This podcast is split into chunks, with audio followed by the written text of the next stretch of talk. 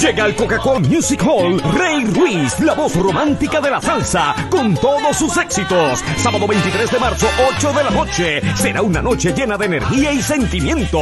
Boletos en tiquetera. Produce Rosalís Torres.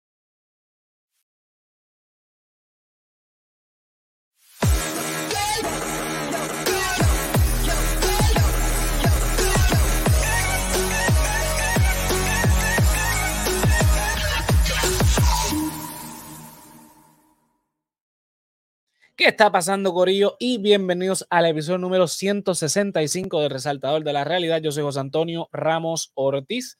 Por acá estoy con el señor Andrés. ¿Qué está pasando, Andrés? Dímelo. Todo bien, todo bien. Aquí eh, mandándole un saludito a Rey Ruiz, eh, el rey de la salsa. Este, lo felicito este, por, por de la salsa romántica. Y, y, su, y su larga trayectoria este, en la salsa. Así que nada, un saludito a Rey Ruiz. Zumba. Pues nada, vamos a arrancar con el, programa de hoy. La semana pasada no estuvimos al aire y, pues ya tú sabes, se acumulan los temas, así que tenemos un par de cositas. Excusamos a Yolo Benito, que está con, con Monga y con fiebre, así que nada, un saludito ahí a Yolo, que se muere pronto. Pero nada, tenemos un par de, de, temas que no podemos dejar de, tocar. Vamos a empezar con el tema de las escuelas.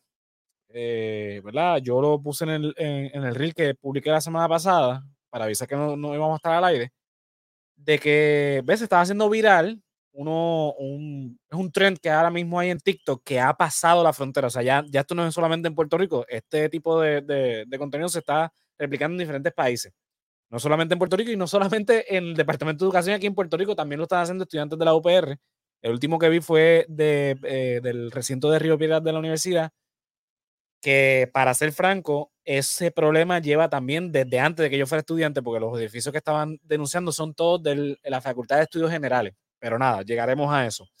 Eh, ¿Verdad? El tren que estoy, del cual estoy hablando se trata de, ¿verdad? El primer video fue en la Escuela Superior Luis Felipe, eh, Luis Felipe Crespo, creo que se llama, en Camuy, en donde pues unos estudiantes, eh, unas estudiantes de hecho, eh, denuncian que hay un problema con el tema de, los baños, ¿verdad?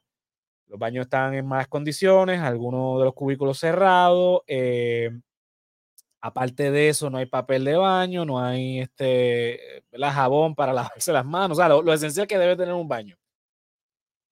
Y eso ha repercutido en que un montón de estudiantes en diferentes partes de Puerto Rico hagan lo mismo en sus planteles escolares, escolares, incluyendo, ¿verdad? Porque no solamente son los baños, ¿verdad? Este es el video original, eh, ¿verdad? Son fotos de, del video, pero también hemos visto escombros en estos videos, hemos visto las condiciones en que se encuentran los pupitres. Yo creo que esta es la foto más, más decente que encontré porque uno de los videos, que de hecho lo, lo puse, eh, pues estaba la, tapa suelta del pupitre, o sea, sin tornillos ni nada, eh, pupitre viejo, obviamente.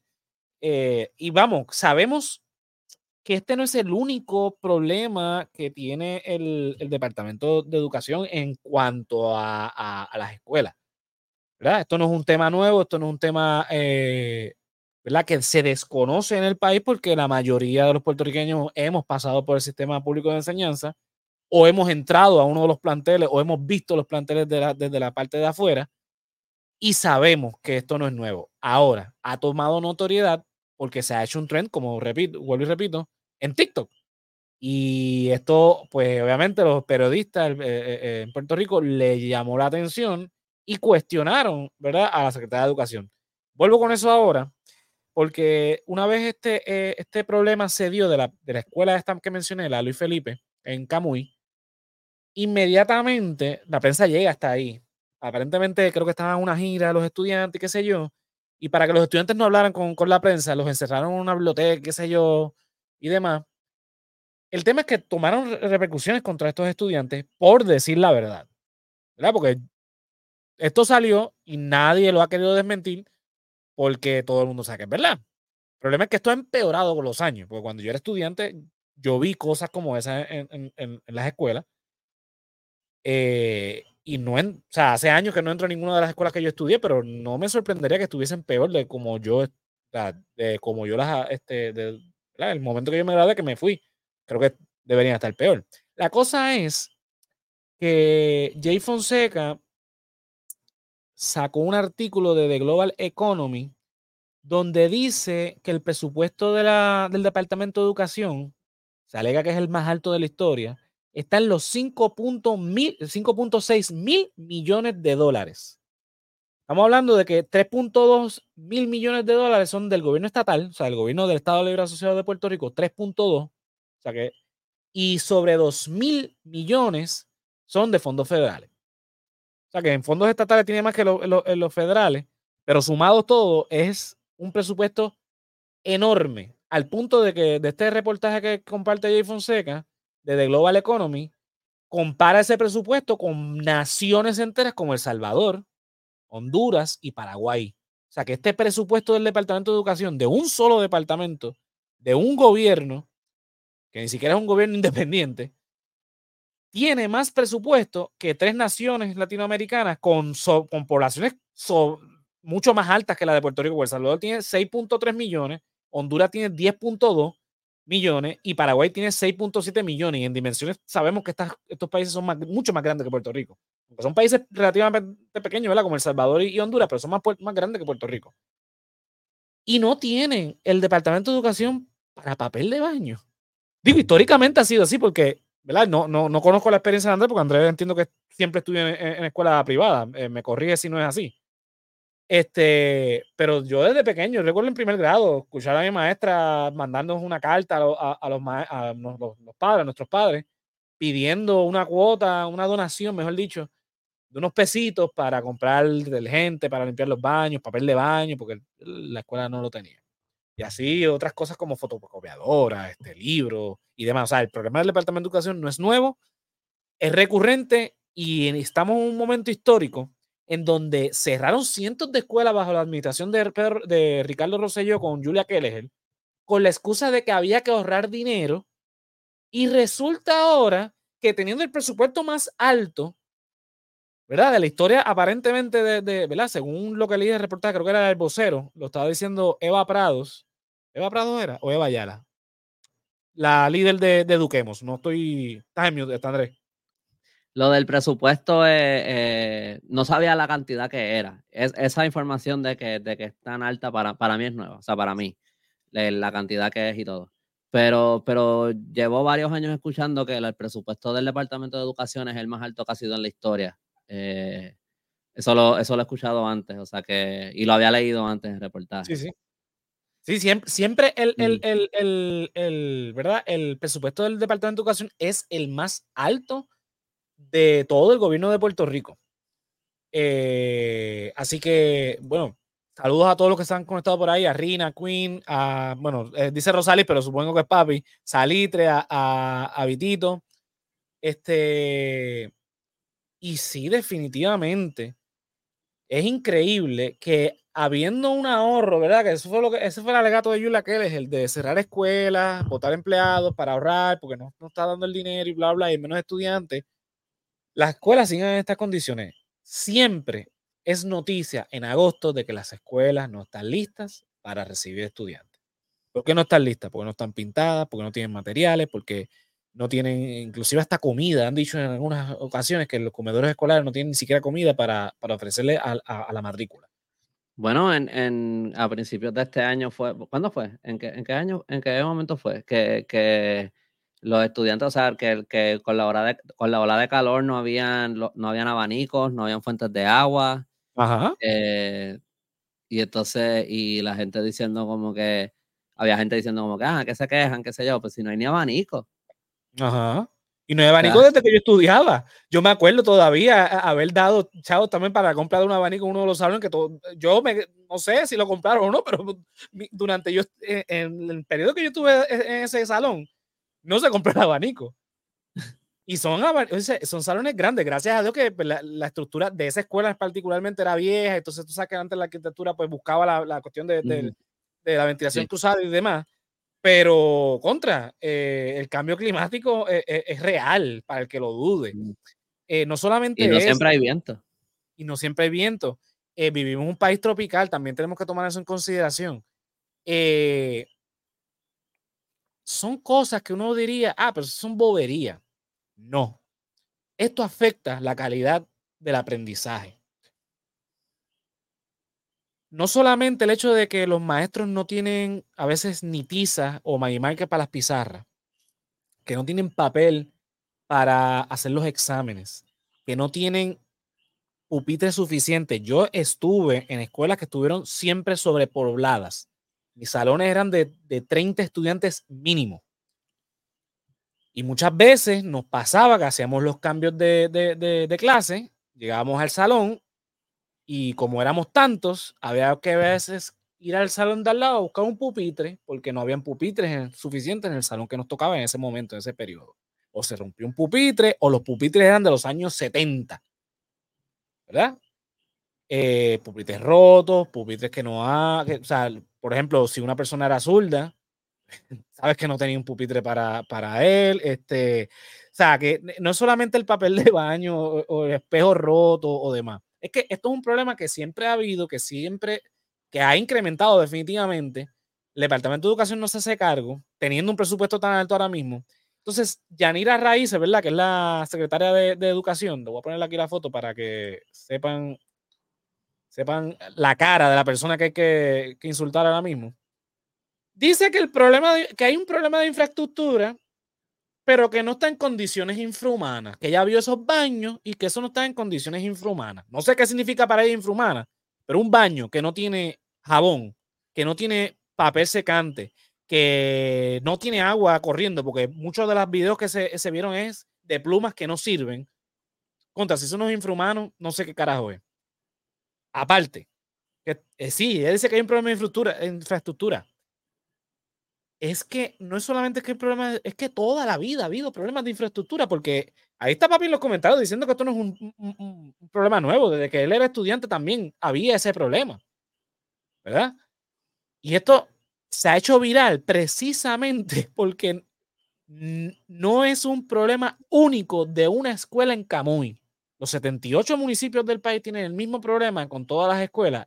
Y esto no es solamente del Departamento de Educación, esto pasa en los hospitales, pasa en, sea, en cualquier cosa en Puerto Rico, pero estamos hablando del Departamento de Educación. Obviamente, esa calidad de, de, de, la infraestructura va a afectar la calidad de, la educación. Si, por ejemplo, que yo este ejemplo lo he dicho varias veces, cuando yo estudiaba, nos daban libros que tenían 30 años de, uso. Yo tuve libros que, que, todavía decían Departamento de Instrucción Pública. Departamento de Instrucción Pública dejó de existir en los años 90, la administración de Rosselló. O sea, si e, en lo más mínimo, que es un libro de texto, no te dan eh, eh, eh, libros nuevos, que vamos, no es que estoy diciendo que todos los años vayan a comprar libros nuevos, pero contra, si el libro ya tiene 30 años, ¿verdad? es como que un poquito actualizado, definitivamente. No solamente eso, es todo lo demás, ¿verdad? No le pagas bien a, a los maestros, no le pagas bien a los trabajadores sociales, o no tienes trabajadores sociales, eh, yo estuve en, momentos donde no había director formalmente en la escuela eh, y el mantenimiento al plantel escolar es horrible. Tan es así que muchos municipios han optado por encargarse del mantenimiento de los planteles escolares cuando eso no le toca. Eso se supone que le toque al Departamento de Educación definitivamente y a la Autoridad de Edificios Públicos. ¿Por qué el municipio de Toalta, el municipio de Bayamón, el municipio de San Juan se tiene que encargar de la infraestructura, ¿verdad? De pintarlo, mantenerlo, cuando eso no le toca al municipio? Yo he sabido de municipios que aquí en Toalta, por ejemplo, las tres escuelas donde yo estudié, las últimas veces que las han pintado, ha sido el municipio de Toalta. Y eso no le corresponde al municipio de Toalta, para nada. Porque los planteles escolares, así fue como lo diseñó Muñoz Marín en la Constitución, Departamento de Educación es estatal, por lo tanto es competencia del gobierno estatal y no de los municipios. Pero al haber una inacción de parte de Atorrey, porque el Departamento de Educación está en Atorrey, una escuela en Cabo Rojo, una escuela en Camuño, una escuela en Utuado, una escuela en Ponce, una escuela en Vieques, tiene que tomar acción. El municipio es el gobierno inmediato que, se, que, que, que puede recurrir la gente. Mira, la escuela hace falta esto, hace falta aquello, hace falta lo otro. Entonces, ver que esta señora ahora, ahora obviamente está diciendo, no, que yo tengo comunicación con los estudiantes, bla, bla, bla, eh, y qué sé yo. Pues chévere, está, está reaccionando ahora porque los medios te están metiendo presión. Pero volvemos a lo mismo. So, ella, ella ya no está diciendo que, lo- que los estudiantes son unos mentirosos. Sí, y tuvo que que- bajarle el discurso de que esto era vandalismo porque el los videos eran obvio que no era, no, no era vandalismo nada más. Aparte, si es vandalismo, lo, lo han dicho, ¿verdad? En, en lo- lo- ¿verdad? Los, los presidentes de los gremios eh, magisteriales. Para eso está el reglamento escolar. Y hay un proceso disciplinario. Si se logra, eh, ¿verdad? Pero son estudiantes que están poniendo su cara en videos, eh, enseñando las condiciones que muchas de esas tú ves que no tiene que ver con vandalismo. Es mantenimiento. Pues si Ah, no que hay agua saliendo de las plumas en los baños. Eso no es, eso no es un graffiti. Exacto. No es un problema de. Una pluma que no, que no, no abre, o porque la llave de paso esté cerrada, o porque se dañó, no es un problema de, de, de, de un estudiante. Igual, aunque sea vandalismo, les toca arreglarlo. Eso no es- Eso es, eso es otro punto, exacto. Si lo dan, Ah. pues está bien. No es solamente, pues, si hay vandalismo, ok, chévere, expulso a los estudiantes, pero arregla el, el, el- lavamanos. Exacto. sea, Por favor. Sea, e- e- e- es, un problema grande. Voy con los comentarios que hay pales. Este dice por aquí, vamos a ver, está Belkis también por ahí. Dice Vitito, mi familia, mi madre, mis tías trabajaron 30 años maestras y honestamente siempre las vi comprando ma- materiales. Sí, yo tengo, muchas de mis amistades son maestros de escuela y, y, y, o sea, sé, lo he visto, que hacen muchísimos sacrificios a pesar del bajo sueldo. Belkis dice por acá, problemas más grandes con menos escuelas, menos estudiantes, pero mayor presupuesto. Exactamente. Quinn nos dice por acá, Yanira Ra- Raíces lleva 35 años de educación, es que es una batata. No, no, sí, no, no me lo tienes que decir, Quinn, no me lo tienes que decir dos veces. Alex dice, ella es familia de Pierluisi porque ella es como Pierluisi, porque todo lo ve bello, perfecto, ella vive en otro Puerto Rico. No sé si es familia, pero definitivamente vienen de ese universo paralelo en el cual no, nosotros no vivimos. Salitre aquí dice, instrucción pública era mucho mejor. No lo dudo tampoco, este Salitre. Eh, Belkis dice, yo soy producto de escuela pública, esto no es nuevo y todos los años vienen con las mismas excusas. Salitre dice, no habían computadoras y se aprendió mejor. Bueno, sí, sí, ahora mismo el, el, el- cómo es el nivel de, de, de comprensión de lectura, el nivel de lectura de los estudiantes ahora mismo es una cosa, creo que como en octavo, séptimo grado, hay niños que todavía no saben leer o casi no saben leer. Eh, eh, es un Este, problema. O sea, esta próxima, o no, y de matemáticas, esas cosas, cosas básicas, no saben nada. Eh, especialmente la por la, pandemia, la pandemia fue un golpe bien grande, Sí, no, este, definitivamente. pero no, no es lo único. Llegan a la universidad a veces con, con- con- sin conocimientos básicos y no es culpa de los maestros. Digo, hay maestros y hay maestros. Eso no lo vamos a negar. Pero sabemos que hay un departamento de educación que hace años largos, décadas, ha fallado. Así que Pero una, una pregunta, porque no, no, o sea, no, no, no hice, no, no me puse a hacer esa asignación, ¿verdad? Ni nada. Yo no sé cómo buscar esos números, pero eh, el Departamento de Educación es público, ¿verdad? So, se supone que sus finanzas son públicas, ¿no? Se supone que esa información esté. sí. Eh, me encantaría ver como que al- alguna, algún periódico, algún reportero o algo que saque esos números, que di- porque si, si, es- si el, el presupuesto es tan grande, ¿a dónde se están yendo, ese- a dónde se están yendo esos Eso es- chavos? Es excelente pregunta. Y, y también me gustaría saber que, que esa no es la parte sketchy aquí, pero también me gustaría saber de dónde viene ese dinero, cuánto viene de nosotros, cuánto viene a lo mejor del gobierno federal o de dónde. Eso se sabe. Este, eh, pero de- ¿verdad? Porque lo estatal, ¿verdad? Lo que viene de, de- de Hacienda, de Hacienda de Puerto Rico es 3.2 mil millones y de los gobiernos federales es sobre 2 mil millones. Eso viene pero- más de nosotros. Digo, es un montón de los dos lados que viene, pero Sí. vienen, pero la, la parte más grande viene La, de la parte mayor eh, es de- del gobierno de Puerto Rico. O sea, con, con más Y razón habría que fiscalizarlo.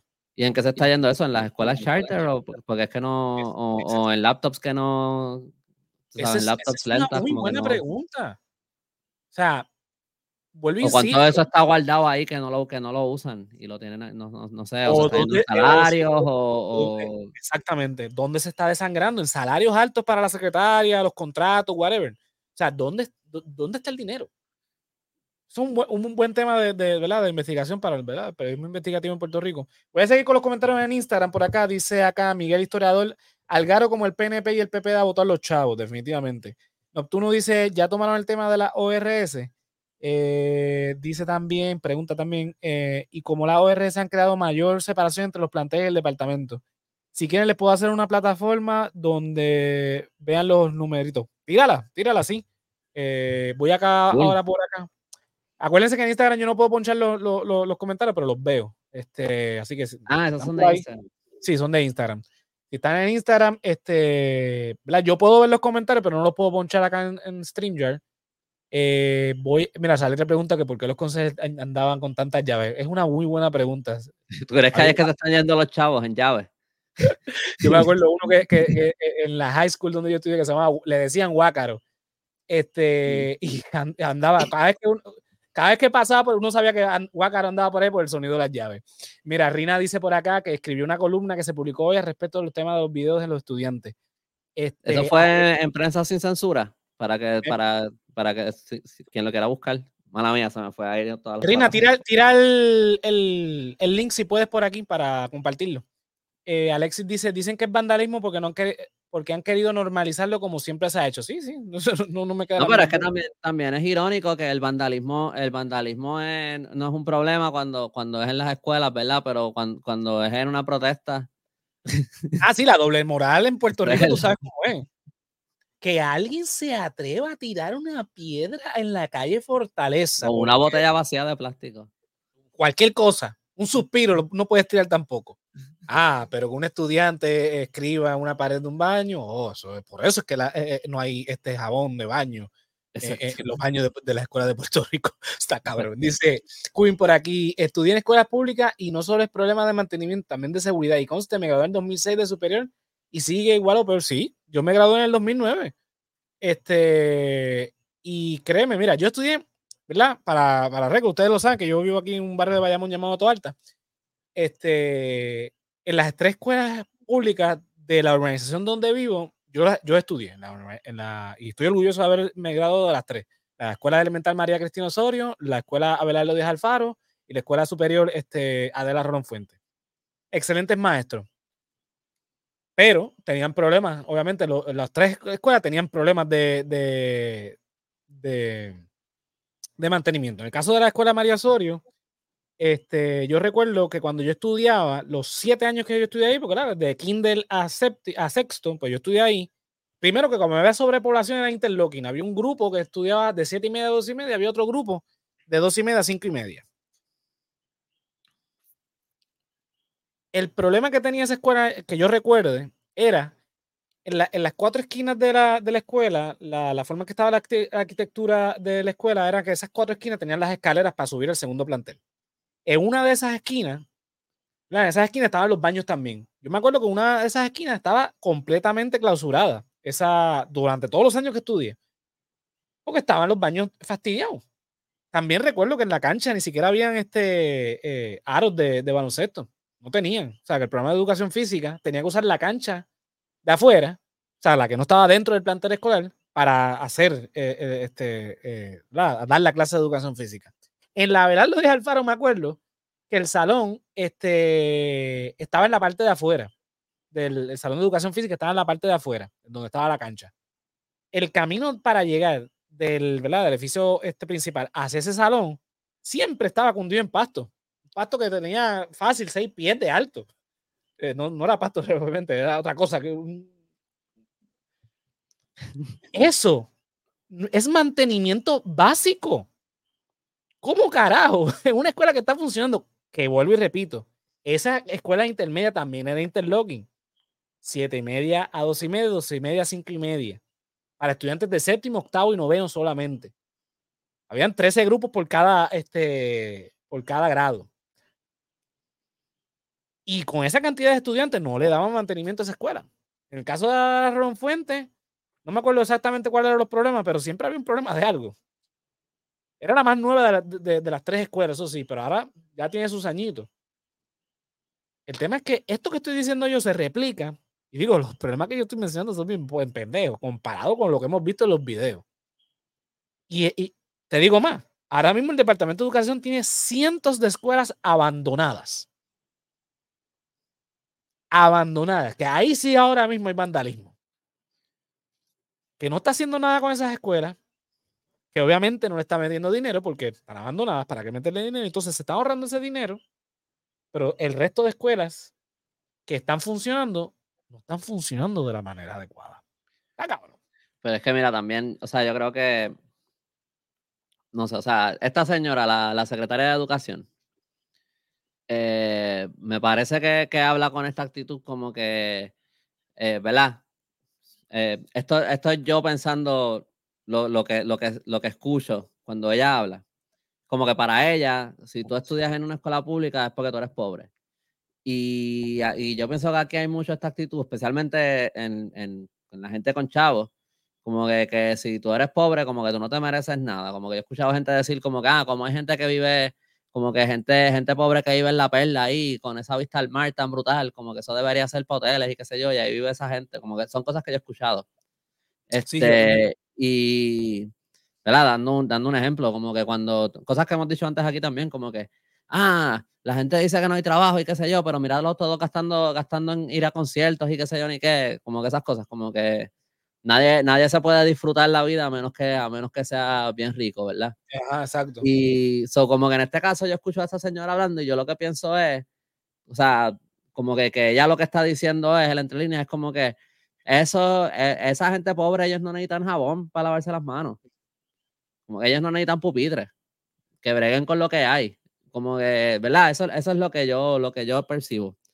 Y me, y me recuerdo, yo he hecho este cuento, yo no sé si lo he hecho aquí live o si lo he hecho en el after, pero yo, yo les he contado esto a ustedes. Eh, ¿Verdad? Yo estudié en, escuela intermedia y en y escuela superior. Yo estudié en, en, un colegio privado porque mi mamá, mi mamá era maestra allí y pues podía estudiar en, en, en un colegio privado bastante... Eh, Hay clase, Ajá, ajá, porque mi mamá era maestra allí, no porque yo soy de, de esa escala social, ¿verdad? Pero eh, pero lo digo porque me acuerdo que habían, en uno, era como dos edificios, ¿verdad? Y está la cancha entre medio. Y en uno de los edificios tenía cuatro pisos. Y el segundo y el tercer, el tercero y el cuarto piso no tenían aires acondicionados cuando yo empecé a estudiar ahí. Todos los otros salones tenían aire acondicionado en, ah. en, esta escuela. Y me acuerdo que los estudiantes se quejaban un montón de que en esos salones no había aire y que daba mucho calor y se, se pasaban quejándose del calor para mí era súper fresco. O sea, esto es, una, esto, es en, esto es en Miramar, cerca del mar, siempre había brisa, usualmente había brisa, y entraba por esas ventanas, y me era fresquito, no hacía calor. Este, pero ellos se estaban quejando de que no, no podían, o sea, como que para ellos, para por lo menos algunos de ellos, esto era condiciones infrahumanas para, estudi para estudiar. O sea, y entonces finalmente pusieron los malditos aires. La cosa es que cuando pusieron los aires, entonces hacía demasiado frío. Y entonces en los salones, entonces las maestras a veces dejaban las puertas abiertas para que no se enfriara tanto, porque no pueden parecer controlar la temperatura de los aires. Entonces, imagínate todo lo que se estaba gastando ahí en aire. Y esto era una, esto era para que pusieran esos aires. Yo me acuerdo el drama. O sea, que, que alguna, tampoco quiero generalizar y decir que todo el mundo ahí era así. Pero, o sea, que todo el mundo tiene esta actitud pero había como un drama de que, de que cómo es posible que están estudiando en esos salones sin aire y pusieron aire. Y pero entonces de repente con una escuela pública, no, no, como que eh, es un show cabrón que los baños no sirvan. Como que donde, donde, o sea, no te puedes lavar las manos, no puedes ir al baño. Este, no sé si esas son las mismas escuelas que no, que es donde las fuentes de agua no funcionan, donde no hay abanicos, donde, o sea, eh, eh, como que no, no me, como que ese, ese, esa disparidad entre, para ciertas personas, cualquier queja de cualquier estupidez es la cosa más grave que se tiene que resolver en cualquier momento. Y para otras personas, y para, para el resto de la población son unos changos por, por, tú sabes, por unas condiciones que en verdad son, eh, qué sé yo, prohibitivas, no sé, como que para, para, uno, para uno estar allí, eh, como que aprendiendo. Como que esa disparidad eh, me parece tan. Para el que piense que en Puerto Rico no hay lucha de clase, que no. Ah, que aquí este, eso de, de el pobre y el rico siempre andan. En, sí, podrán janguear juntos, pero no. Hay, hay, hay disparidad. Hay lucha de clases en Puerto Rico porque hay un trato diferente. Y claro, una escuela pública, una escuela pública no puede comprarse en ese sentido con una escuela privada, porque obviamente una escuela privada donde los padres están pagando, pues el padre puede exigir que tenga mejores condiciones porque para eso paga. Pero es que todos los puertorriqueños que pagamos contribuciones, porque todos pagamos contribuciones, porque aquí, o sea, todo el mundo paga IBU, por ejemplo. O sea, aquí hay 20 contribuciones, 20 eh, eh, mil contribuciones escondidas en un montón de cosas, no solamente la planilla.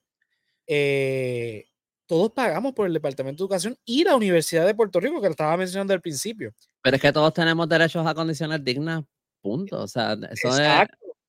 Y, tenemos, y por eso es que tenemos el derecho, y estos estudiantes son más que valientes, son héroes, porque ellos se dieron cuenta del poder, ¿verdad?, de, de que tienen con, con la plataforma de TikTok.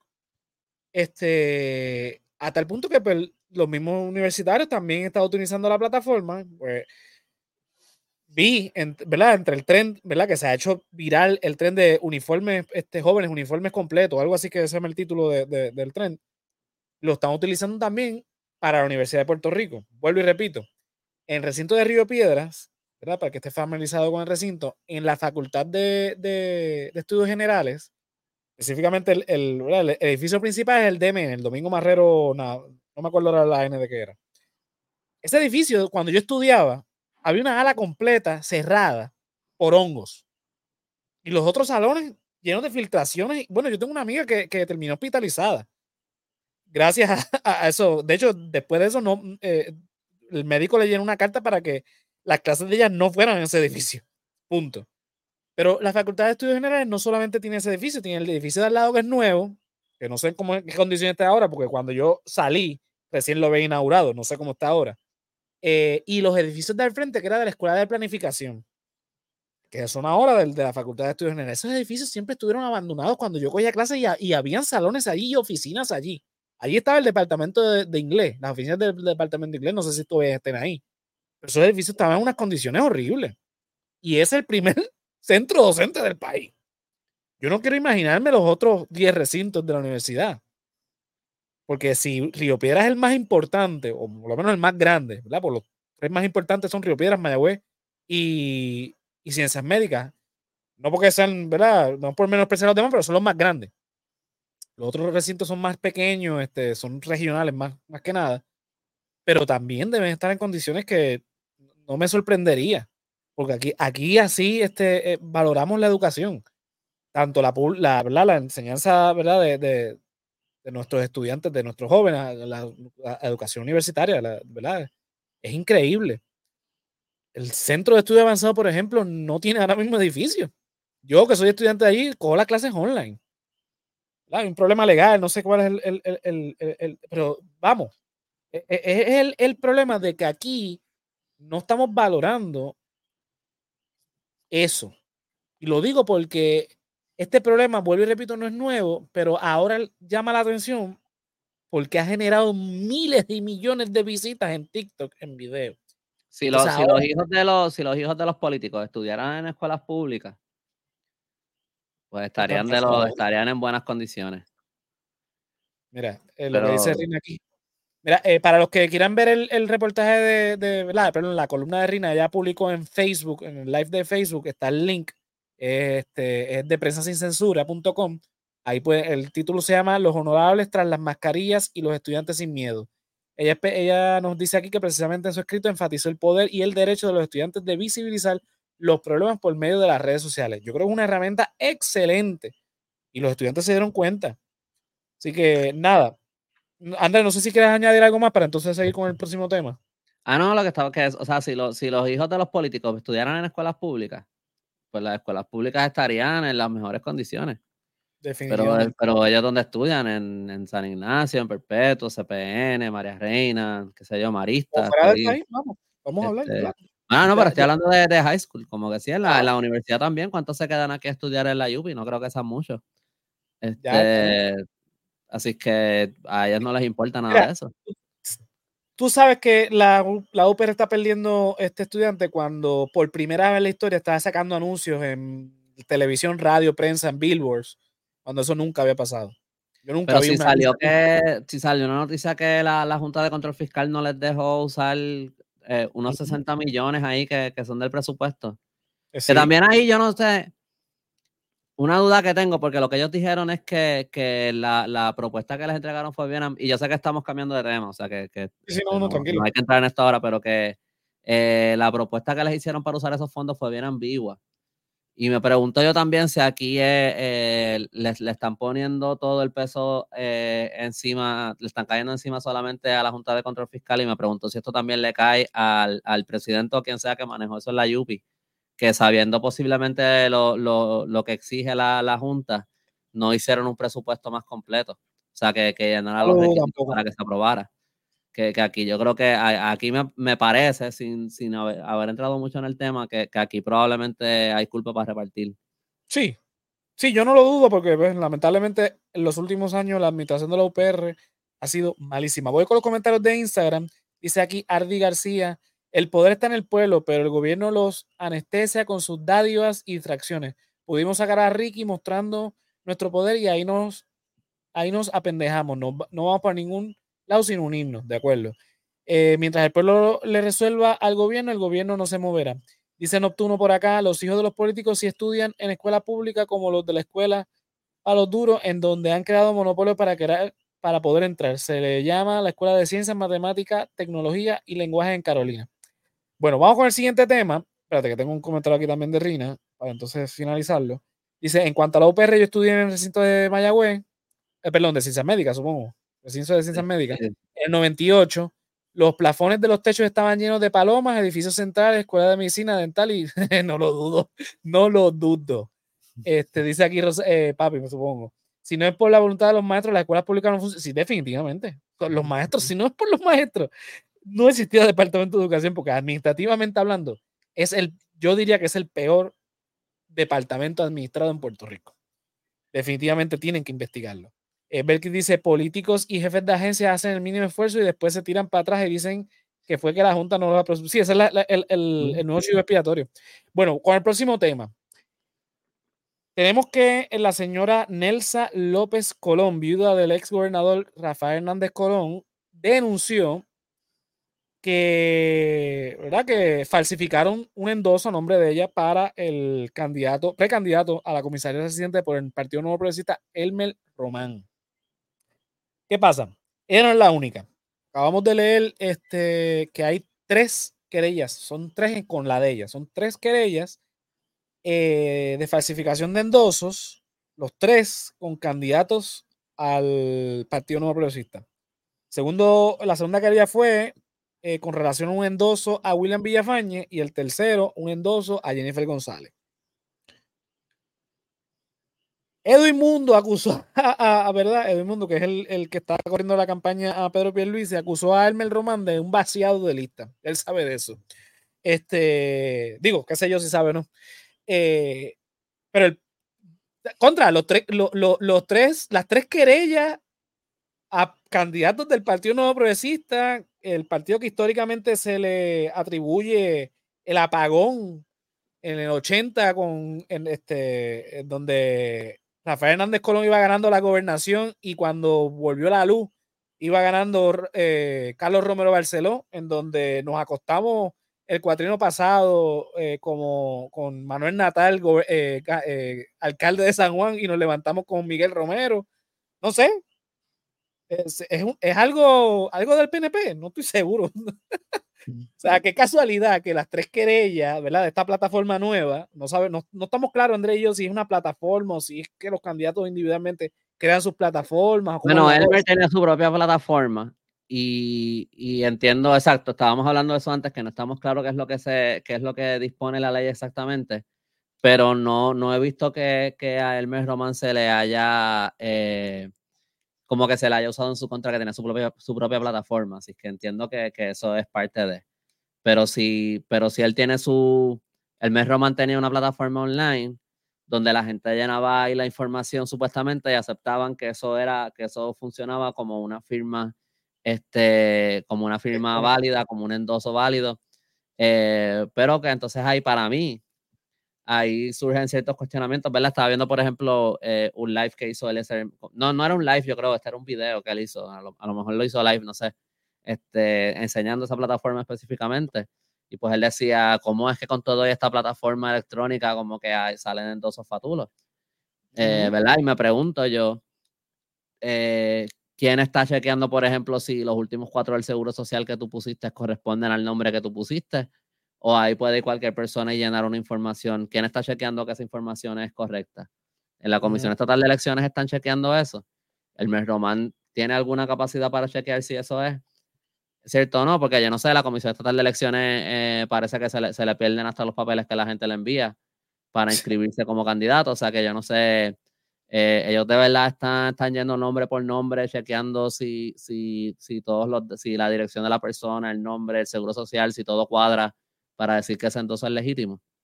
Mira, es preocupante, ¿verdad? Porque sabemos que la Comisión Estatal de Elecciones la Junta también le, le, le quitó presupuesto. Eh, porque esta agencia es la que está llamada a velar por la democracia. Esta es la agencia que, digo, este, este lado de la... De, se llama Andrés con tu foto de perfil. Este, saludos a Fefo que está por ahí diciendo que Elmer se, se sembró pelo con, con pega de esta vez que pone aquí Andrés. Mira, volviendo a, a, lo serio, la Comisión Estatal de Elecciones es la que se supone, es la agencia que nos asegura, ¿verdad? Que cuando nosotros vamos a las urnas, se va a respetar la decisión soberana, entre comillas, porque sabemos que no, no, nuestra decisión no es soberana, de quienes vamos a elegir para con, que se conforme el gobierno de Puerto Rico en la rama ejecutiva, en la legislativa, en los municipios y en la comisionado residente.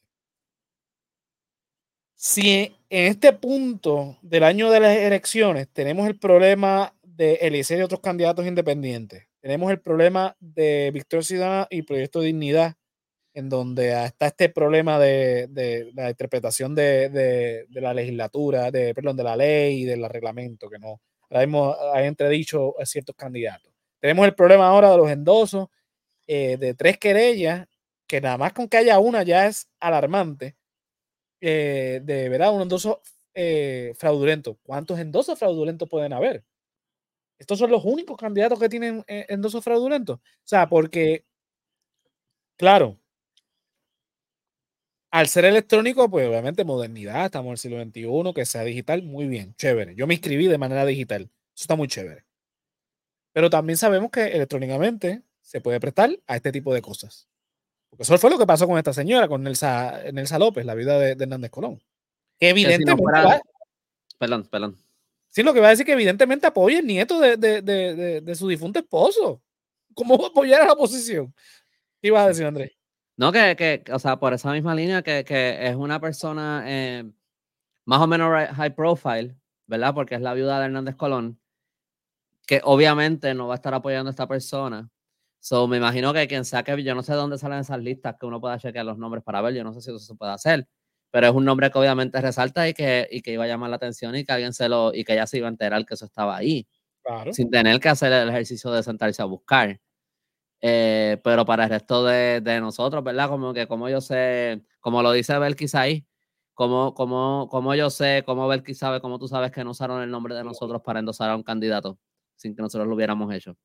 Ajá. No nos va, nadie va a decir, oye, qué raro que Belkis apoyó a esta persona, pues que, que que van a saber ellos por quién, claro. por quién votaría. ¿Entiendes? Claro, como claro. que, que, que, eso, yo no, yo no sé cómo uno verifica eso, yo no sé si hay un mecanismo para hacerlo. Aparentemente, eh, cuando estábamos leyendo la noticia de, de lo de las querellas, el, el, creo que fue la tercera persona que se querelló, la querella no se completó porque simplemente no se dio el endoso, porque el mismo sistema rechazó el endoso porque ya había endosado a otra persona, pero no decía a quién había endosado.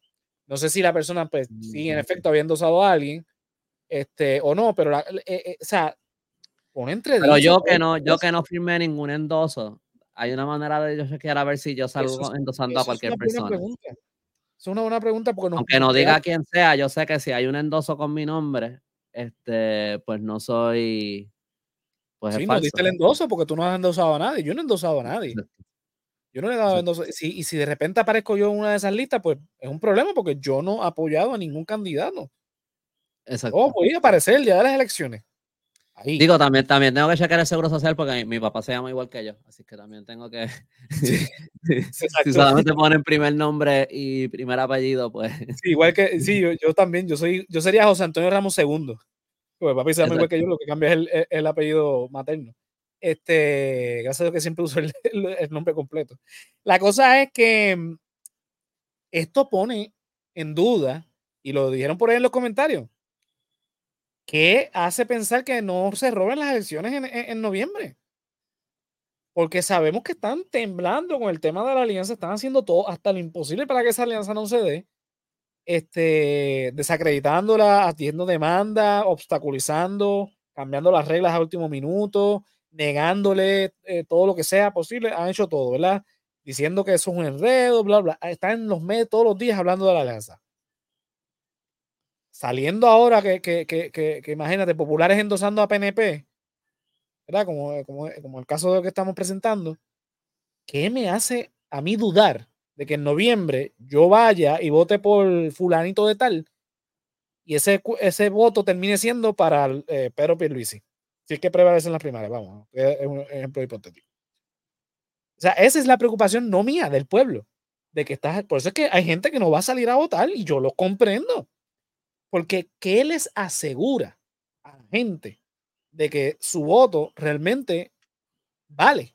Porque si la Comisión Estatal de Elecciones tiene todos estos problemas ahora en febrero, y supimos lo de la, no sé si, no me acuerdo si fue una primaria, una, algo especial, una elección especial donde se quedaron sin papeleta y tuvieron que reiniciar la, el, el, eh, este, el, la, votación dos días después. Eh, eh,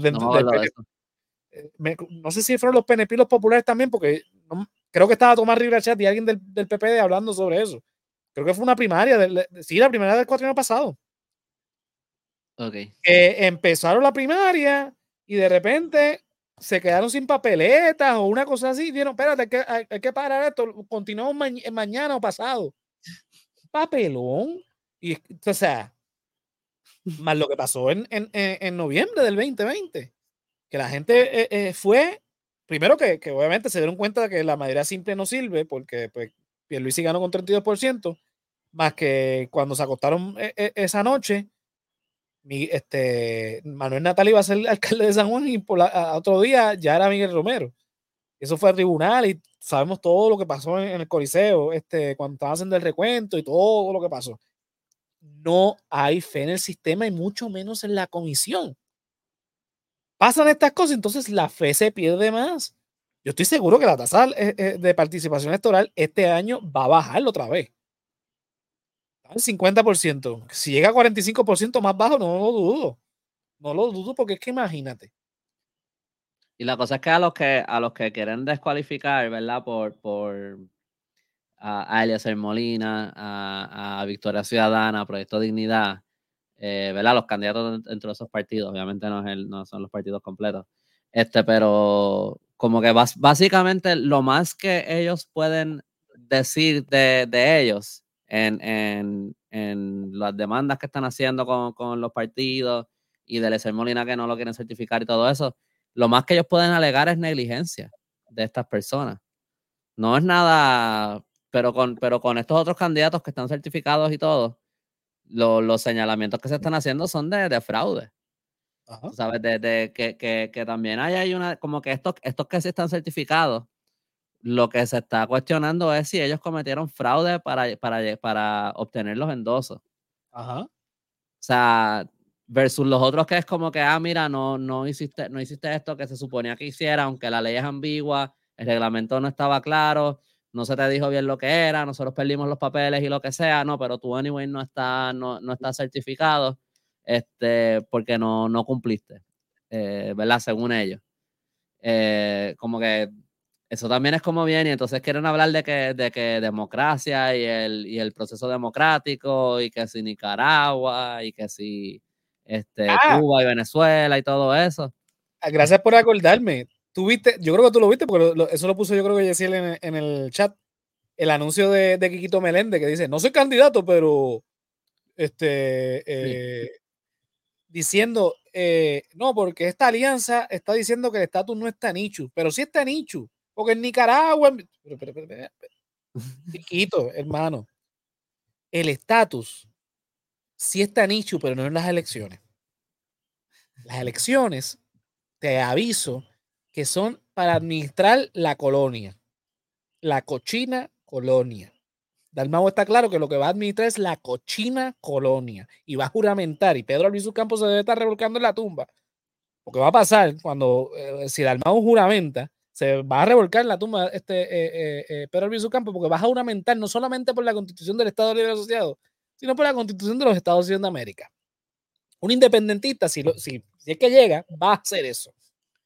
Así que no, en las elecciones en noviembre el estatus no está nicho, porque ese no es el procedimiento. El procedimiento es otro y tú lo sabes. Sí, no saben quién es Quiquito Meléndez.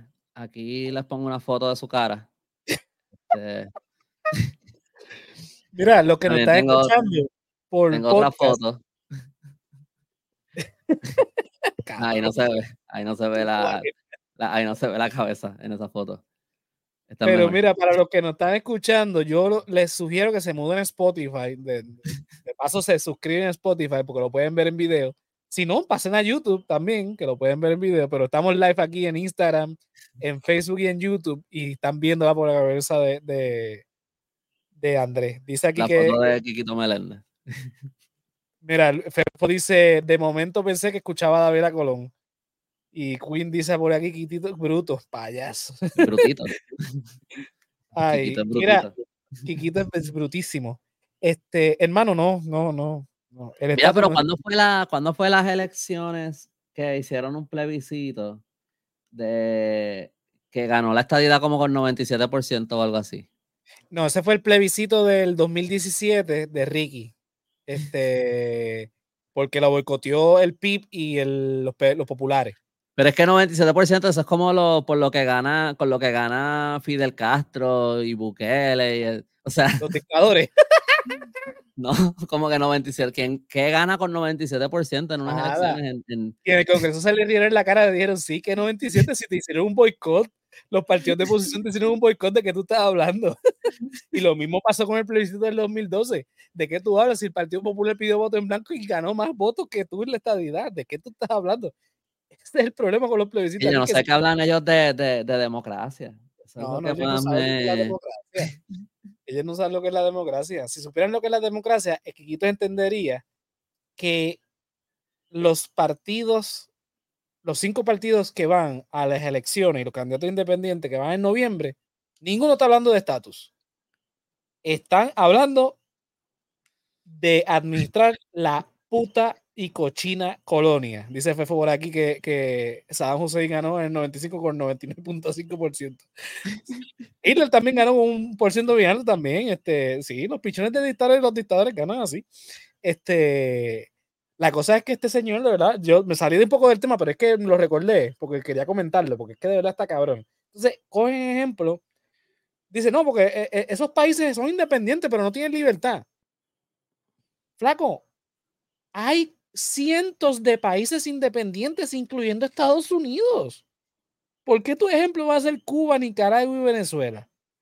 Mira, en Venezuela hay una crisis ahora mismo, pero ellos eligieron esos gobiernos. Que resuelvan los venezolanos. Un abrazo a los venezolanos y esperemos que resuelvan su situación. En Nicaragua pasó lo mismo, eligieron a ese señor. Si fue fraudulento o no la elección, yo no lo sé, pero ese tipo estaba, era de los revolucionarios que estaban en contra de la, de la dictadura que apoyaba a los Estados Unidos, por cierto. Si ahora está mal o no, eso no es mi problema, es problema de Nicaragua y lo debe resolver. Yo no sé qué carajo está pasando en Nicaragua, pero, pero como que de repente de un día para otro añadieron esa a la lista de los, de los países Sí, que, sí. que mencionan, ¿verdad? Este, sí, porque el, el- no me acuerdo ahora el nombre de, de- del presidente de, de- de Nicaragua, ya mismo lo voy a recordar. Él era de los revolucionarios que estaban en contra de la dictadura que estaba apoyada por Estados Unidos. Y lograron, la- este, ¿verdad?, cambiar toda la situación y todo lo demás. Este, y este señor, pues, ha salido electo varias veces, ya, inclusive creo que cambió la constitución para seguir saliendo electo. Entonces, como que se convirtió en un, un dictador de facto. Obviamente, eso, bueno, no, no quiero mencionar, pero hay un vecino también de, de- de ahí que, eh, Daniel Ortega, gracias, Belki, este, y Fefo, que también puso Ortega. Pero Daniel Ortega está en esa, en esa cuestión de que se convirtió en un dictador de facto. Entonces, ¿Por obviamente, cuántos años fue gobernador eh, Luis Muñoz Marín? 16 años, 8 de presidente del Senado y después tuvo 4 años en, la- en el Senado. Mm, exacto. Fue electo también por 60 y tanto por ciento, sí, uno, uno- número bastante alto. Este, y actuado. también fue presidente como por ¿Quién? eh, Franklin Delano Roosevelt. Tres, tres términos, que por eso fue que cambiaron la, la, la constitución después para, para, evitar que eso pasara. Este. Ortega. Daniel Ortega. Sí, Daniel Ortega pues se convirtió en un, eh, eh, de izquierda, obviamente el PIB eh, tiene simpatía con los gobiernos de izquierda, pues este, van en contra de Estados Unidos, pero hablemos claro, el PIB es un, es un partido que, que, le huye a, la revolución, por eso que se fundó en el 47, porque se apartó de la idea del viso. Dijo, no, no, espérate, espérate, ¿cómo ven? ¿Que tú quieres qué? No, no, no, no, no, no, nosotros nos vamos por acá. Fefo con sus pocas vergüenzas. Dice, Chenis Palacio de Misiones no pudo entrar a Nicaragua. Bueno, lo que tú digas. Este, el misólogo Fefo. Deberías abrir un canal de YouTube de, de misología, este, Fefo. Eh, nada. Vamos con el tema de ESER, ¿verdad? Que, que, es el tema eh, de la demanda ya nosotros obviamente tuvimos al, licenciado aquí, este, eh, Juan Antonio Corregel Rusi, nos explicó bastante, pero en resumidas cuentas, Erecer Molina em, entregó, ¿verdad? Su, notificó su intención de candidatura el 30 de diciembre. El 2 de enero entregó los documentos pertinentes. José M. Calderón Figueroa es la persona que lo recibe, le indica que faltan otros, otros documentos pero tiene 30 días para entregarlo. El 3 de enero, el Esel Molina recibe un email notificándole que aceptaban su intención de, de, candidatura de manera condicional, ¿verdad? Pero que podía ya ir recogiendo los endosos. ¿Qué quiere decir? Estas son las bases, ¿verdad? Básicamente de la demanda que presentan y yo presenté, obviamente, los recibos de que, ¿verdad? De los emails, de, de toda esta situación.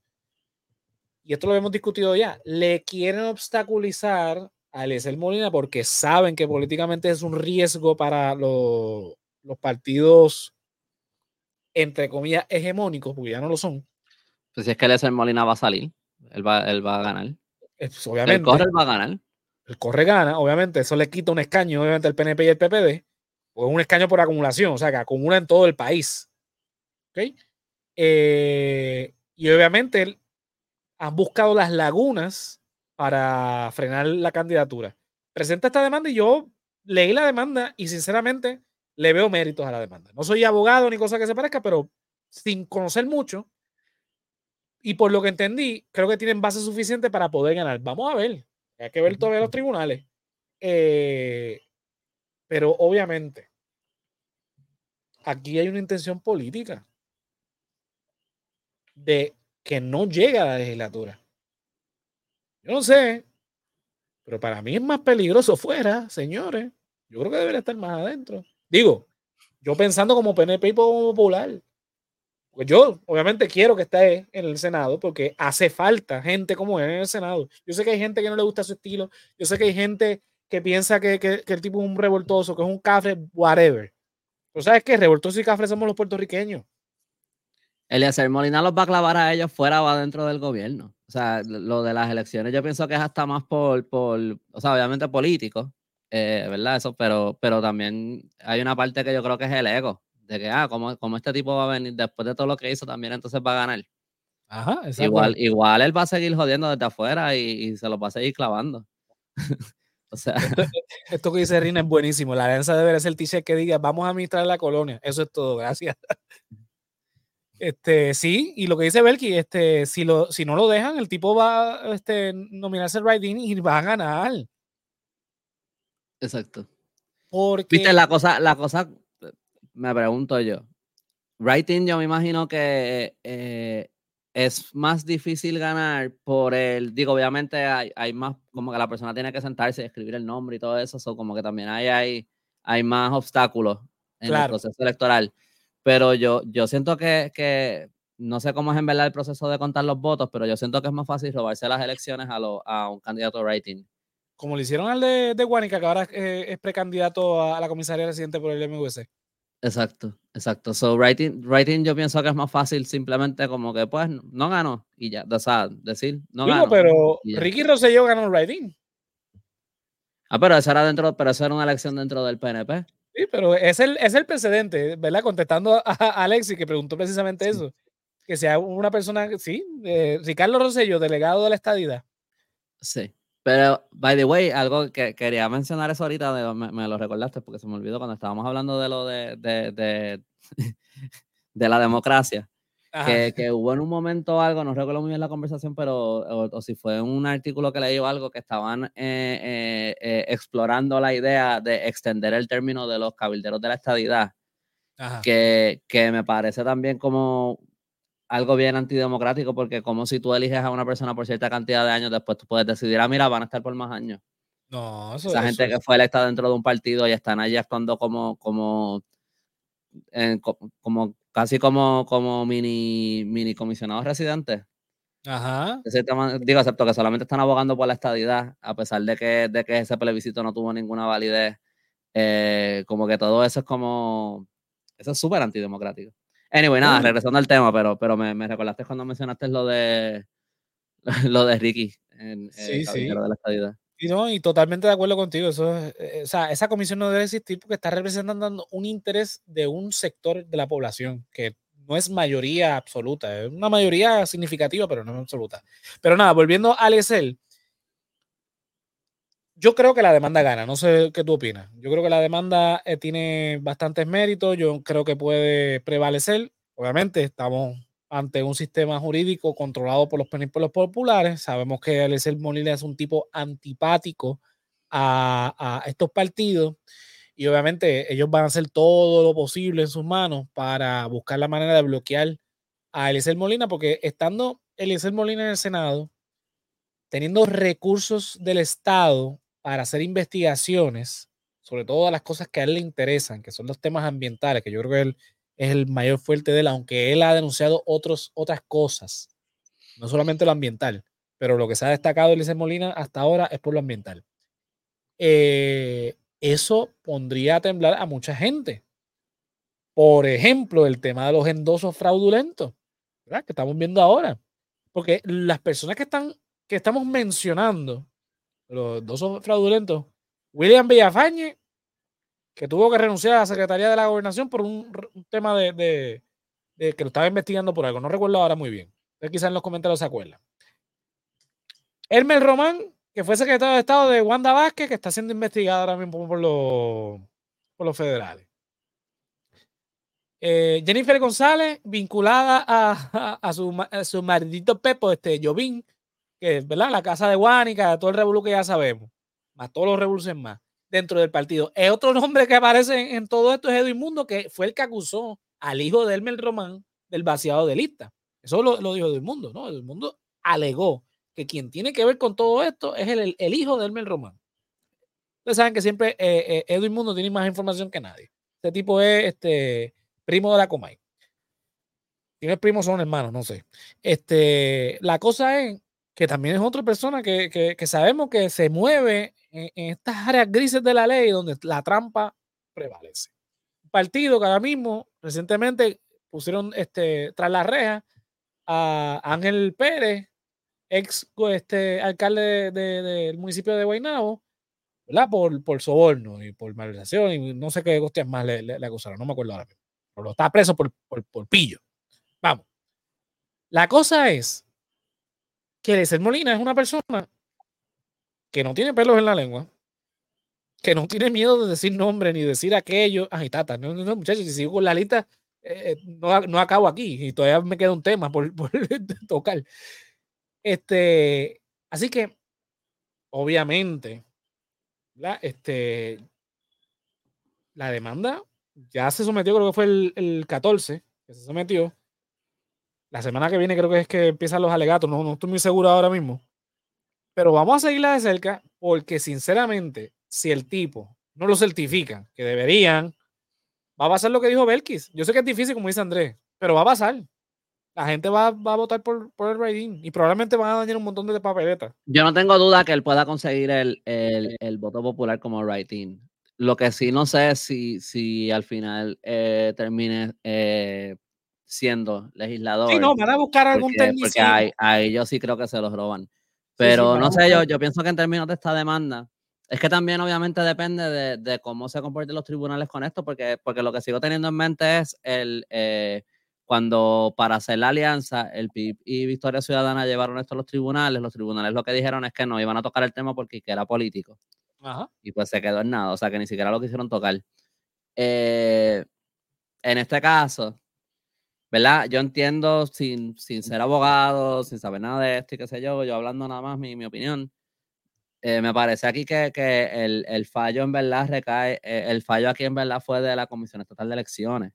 Según lo que tengo entendido de lo que pasó aquí, eh, ¿verdad? Ellos son los que, los que perdieron los documentos. Como que pienso yo, si, si yo entrego, si yo estoy llenando una solicitud de algo y yo entrego los documentos y me dice, me faltan te faltan documentos, te falta este documento, este documento y, y te faltan eh, y te faltan las planillas dentro de eso, ¿verdad? Y tú dices, pero si yo entregué todo. No, no, aquí no están. Y tú, no, pero yo no entregué todo, te voy, a enseñar toda la evidencia de todo y entonces tú le entregas, tú enseñas todo, enseñas las planillas y todo eso, y no es hasta el final que te dicen, ah, mira, pero es que, este, ok, lo, lo habías entregado todo, es que nosotros no lo teníamos, pero te falta esta parte. Pues ya, entonces, ¿cómo tú, cómo tú te vas a estar enterando tan tarde de lo que te faltaba de verdad? Si te dijeron que te faltaba todo. Como que ahí, ahí yo, y ya te habían dejado recoger endosos y toda la cosa con lo que tú habías entregado, pues en verdad, yo pienso que es una falla de la, de la Comisión Estatal de Elecciones. Y él, anyway, al final lo entregó todo. So, anyway, no, no.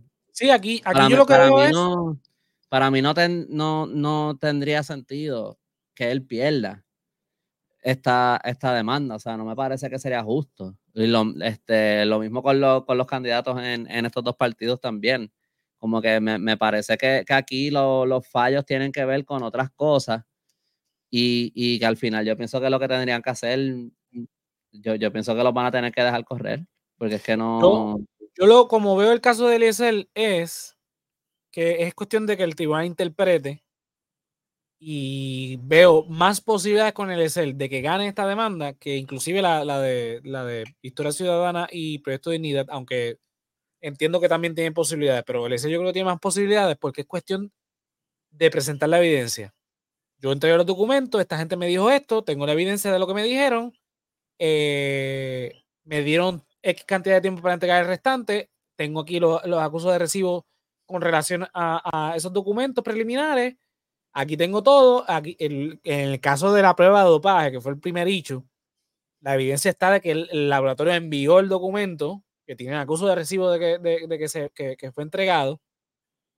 Ellos lo perdieron. Mala del, del, de la comisión. Es mala de la comisión ahí, porque si alguien lo recibió y hay evidencia de que se recibió, el documento lo tiene la comisión. y de hecho, eh, terminaron encontrándolo, eh, creo que, que pues, según lo que leí en la demanda, lo, eh, lo terminaron poniendo en el expediente porque el abogado fue hasta allí y mira, mira, vamos a buscar esto y vamos a encontrarlo y lo encontraron y, lo pusieron en el expediente.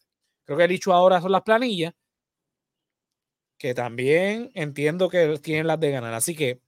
Yo pienso que, yo pienso que, que, en verdad todos tienen, o sea, en términos de, de del argumento que tienen, eh, ¿verdad? Para llevar, yo pienso que todos tienen el mismo chance de ganar.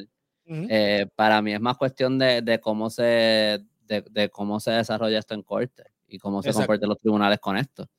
Van a, van a ser... Lo que pasa es que yo creo que el caso de Eliezer es mucho más fácil en el sentido que, que, que pues, es más técnico porque en el caso de Victoria Ciudadana y, y, Proyecto de Dignidad es de interpretación.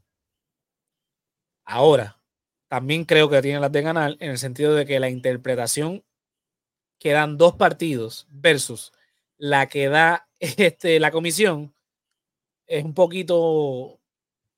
O sea, yo, yo, yo me voy más con lo que dice el Proyecto de Dignidad de Victoria Ciudadana que lo que dice este, la comisión porque la interpretación que está dando los partidos es con relación a la ley. La ley va por encima del reglamento.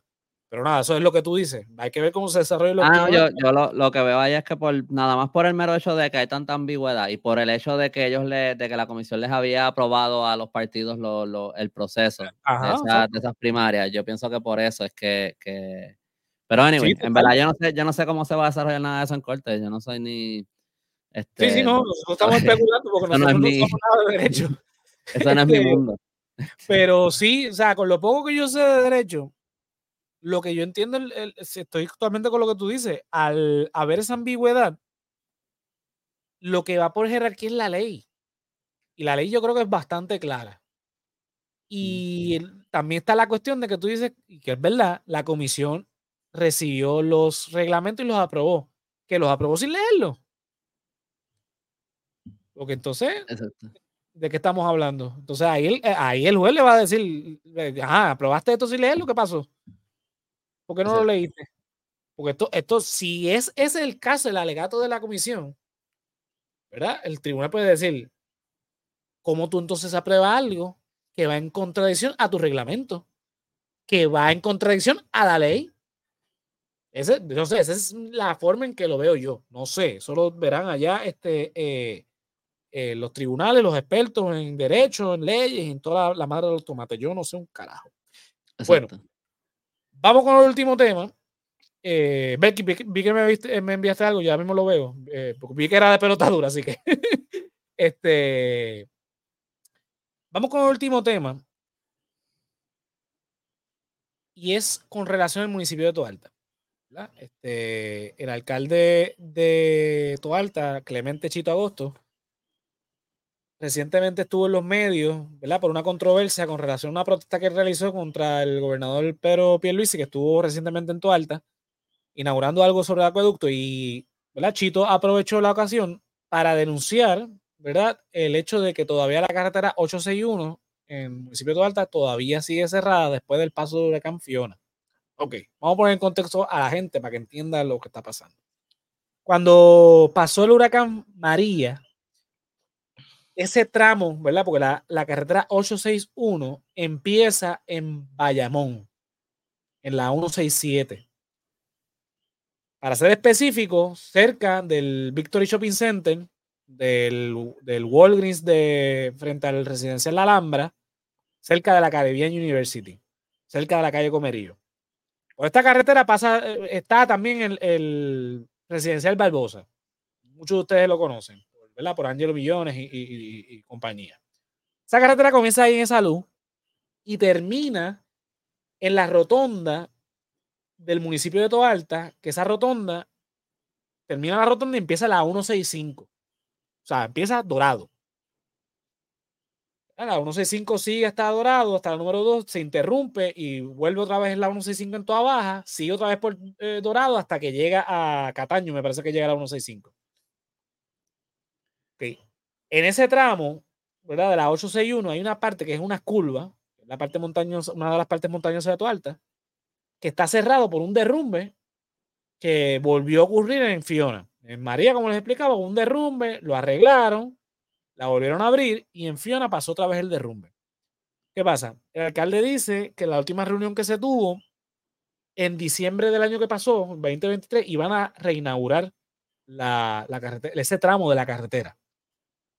Sin embargo, recientemente el alcalde fue allí a ver cómo estaban los trabajos y el trabajo está a mitad excavaron, cabrón, excavaron, este, la, ¿verdad? Socavaron, obviamente, para arreglar otra vez este, eh, la, la, carretera, pero está ahí en, en, esa situación. Que es la foto, ¿verdad? Este, del, ¿dónde tengo la foto? Del, de la portada del, del episodio de hoy. ¿Dónde diablos la tengo? Mira aquí. Es esto, ¿verdad? Así como está actualmente el, la carretera 861. ¿Qué pasa con esta carretera? Esta carretera conecta las dos, ¿verdad? Está en un punto medio en el municipio de Toalta. Conecta la parte, por ejemplo, donde yo vivo, que es más aledaña a Bayamón, con el resto del municipio. Voy a poner en pantalla aquí, déjame ver si me deja ponerlo, compartir pantalla, el mapa para entonces que ustedes vean lo, de lo que yo estoy hablando, para que entiendan cuál es el problema. Ok, Ok, en el mapa se ve el tramo, ¿verdad? Dame darle zoom. Ok. Este tramo que ustedes ven aquí que está, eh, eh, ¿verdad? Que tiene este loguito, ese es el tramo que está cerrado. Yo puse un ejemplo, por ejemplo, este es el área de Palacios, ¿verdad? Palacios, Villa de este, Tualta Heights, Barrio Piña, Barrio Tí. Este Walgreens colinda con la 167, que es Bayamón, ¿verdad? Este punto, ¿verdad? De Toalta, que es toda esta parte de aquí, Monteverde, eh, ¿verdad? Hasta, hasta donde dice Montecasino Heights. Esa parte de ahí todavía es Toalta. Ya Montecasino Heights entra en lo que es este la otra parte entra en lo que es Toa Baja. Y esto donde dice Urbanización Santa Elena es Bayamón ya. Toda esta parte de aquí, bueno, aquí lo dice el mapa, Toa Alta, mira la frontera aquí. Ah, ok.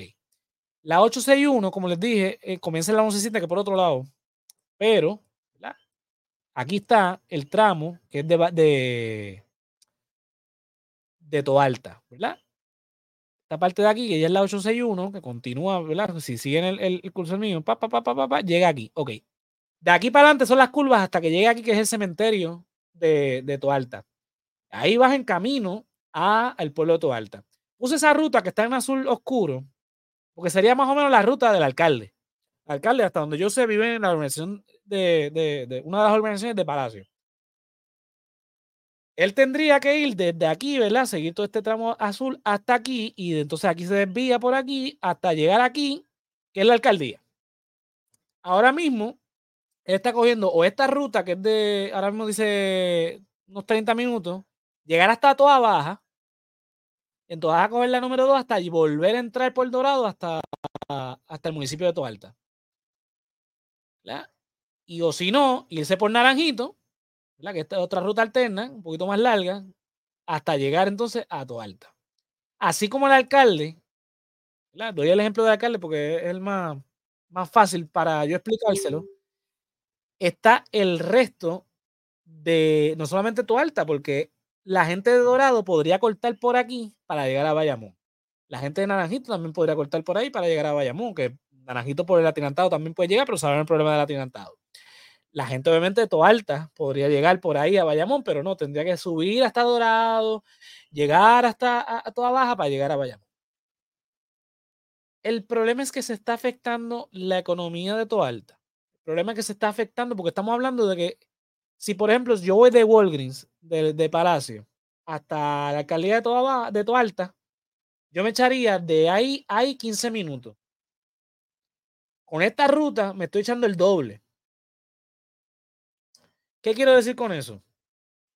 Que se está afectando por más de año y seis meses, como alega el alcalde, la vida económica de los toalteños, el tema del tránsito, ¿verdad? Porque no solamente la actividad económica de que pues se pierde actividad económica, porque obviamente es la actividad regular de cualquier toalteño, ¿verdad? Sobre todo la gente que vive de ese otro lado de Toalta o los que quieran hacer trámite en el municipio de Toalta. Yo, por ejemplo, que vivo por acá, si quiero ir a, a, la alcaldía o cualquier otra parte de, de Toalta Pueblo, tengo que salir a Bayamón, subir por Toa Baja, llegar hasta, o si no, por el mismo Toalta, por otra carretera, llegar hasta Toa Baja, hasta la número 2, casi llegando a, a, a, Bayamón, para entonces volver para atrás a Dorado, llegar entonces a Toalta. Obviamente, es un problema que afecta eh, eh, la vida cotidiana, no solamente de los tualteños, como ya dije. ¿Qué pasa? Yo traigo este tema, no porque sea simpatizante de Chito, ustedes saben que yo tengo mi, mi riña con Chito. Aquí en, eh, cerca de donde yo vivo hay un derrumbe que todavía él tampoco ha atendido. Chester, ese Chester Chito, Andrés, no es. No hay una, una, foto del alcalde de Toda Alta. de hecho, el alcalde, el alcalde es este que está aquí, ese que se ve en la, en la esquina. este, de hecho, lo tengo por aquí, nada buscar la, la, foto. Ah, él es borroso. Sí, sí. Eh, el más bajito, bueno, la más bajita es Migdalia, pero el más bajito del, del, del corillo es ese Chito. Eh, que está aquí contra con todos los que son PNP, porque todos los que están alrededor de él son PNP, es, eh, yo creo que ese mismo día fue el de la conferencia de prensa. No, no, el gobernador tiene otra camisa, déjame ver, tiene otra camisa. esa conferencia de prensa. Ok. El alcalde es de los espejuelos con la, con la camisa que dice alta necesita las curvas 861 abierta ya. El problema es que la promesa de, que en diciembre se iba a inaugurar, ahora es que en septiembre se va a inaugurar. El reclamo del alcalde no es que no se está trabajando. El problema del alcalde es que se está trabajando de manera lenta y se está discriminando con él. Y él alega, y esto es cierto, que los municipios de Naranjito, los municipios de Toa Baja, los municipios de Toa Alta, que son, de, perdón, de, de Bayamón, son municipios administrados por el PNP, están asfaltando, están arreglando, están trabajando con los problemas de las carreteras de, esos municipios, pero en Toalta no, porque Toalta ha sido popular desde, bueno, lleva 12 años, si no me, si no mal recuerdo, 12, 12 o 16 años, no sé, este, eh, en el poder. El alegato de él es que están discriminando porque es popular. Y no lo dudaría, sinceramente, porque da la casualidad que jugando pelota dura, invitan a, al alcalde, invitan al representante, que es Yacel Whatever, este, que es PNP, y Yacel casi defendió al gobernador, diciéndole, no, se está haciendo el trabajo, lo que pasa es que hay que hacer esto, hay que hacer lo otro, y el alcalde le dice, sí, chico, yo sé que hay que hacer todas esas cosas, yo no estoy diciendo que, no, que, que, que abran la carretera ahora, es imposible, porque mira con las condiciones en las que está, es que se han tardado, entonces ahora están diciendo que se van a tardar hasta septiembre. Y digo todo esto porque el día que se reunió con nosotros aquí en Alta Heights, con referente al derrumbe, apareció Yacer y apareció Migdalia Padilla, ambos del PNP. Ambos diciendo, no, mira, identificamos estos fondos, los vamos a donar, qué sé yo. ¿Cuál era el show de hacerlo eh, público? Cuando el problema también de, de, eso, de, esa, de, ese rumbo aquí en Alta Heights, lleva también el mismo tiempo, una Fiona. Y apareció, aparecieron ese día, cuando el alcalde se comunicó con nosotros para reunirnos, para decirnos qué es lo que estaba haciendo, y aparecieron también esto. Acá estamos en año eleccionario. Y ese es, y ese es el enfoque del análisis, ¿verdad? De lo que estoy diciendo. No solamente lo importante para Alta, que son este, tramo de la carretera 861, que vuelvo y repito, hago el hincapié de que empieza en Bayamón y termina en Alta, porque la carretera es estatal. Esto es competencia, vuelvo y repito, como dije al principio con lo de, lo, de, la, de las escuelas, esto es competencia del gobierno estatal, el gobierno de Pedro Pierluisi. Y esto es un gasto, yo sé que es millonario, pero es un gasto que se tiene que hacer por seguridad. Porque di el ejemplo pendejo del, del alcalde yendo a la alcaldía. Pero ¿qué hacemos con una ambulancia? Estamos hablando que se duplica o más el tramo, el, trayecto. Una ambulancia o cualquier trabajo de emergencia te va a ver afectado por el hecho de que ese tramo, un pequeño tramo, se ha visto paralizado. Y el alcalde lo que denuncia es que las mismas compañías que están arreglando otras cosas en esos municipios aledaños, es la misma compañía que está trabajando con esto y que se entiende que es un problema grande, porque hemos visto la foto, hemos visto el derrumbe, pero porque no se le está dando la prioridad que merece el tema.